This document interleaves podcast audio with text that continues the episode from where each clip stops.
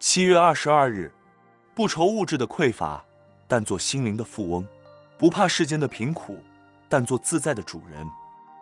横逆的人生，在各种的道路上，难免会有困难、挫折与崎岖不平的郁闷，一时的情绪必须要能化解，否则积压日久，变成忧愁苦闷的郁闷，这就非常严重了。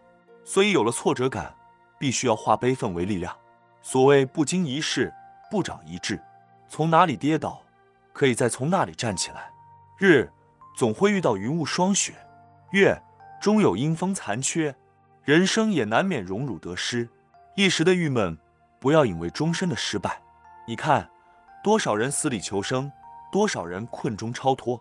天无绝人之路，何必为一时的郁闷而对前途感到灰心无望？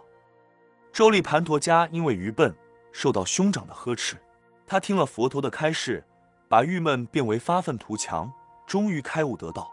罗侯罗因为说谎，受到佛陀的严厉教训，但他不因此郁闷，反而更加的真实密行，终于成为佛陀的十大弟子之一。郁闷可以带给人穷途潦倒、一蹶不振，但也可以给人发愤图强、借机向上。郁闷是一时的，千万不能被郁闷打倒哦。文思修，人生难免荣辱得失。一时的郁卒，不要引为终身的失败。每日同一时段，与您相约有声书香。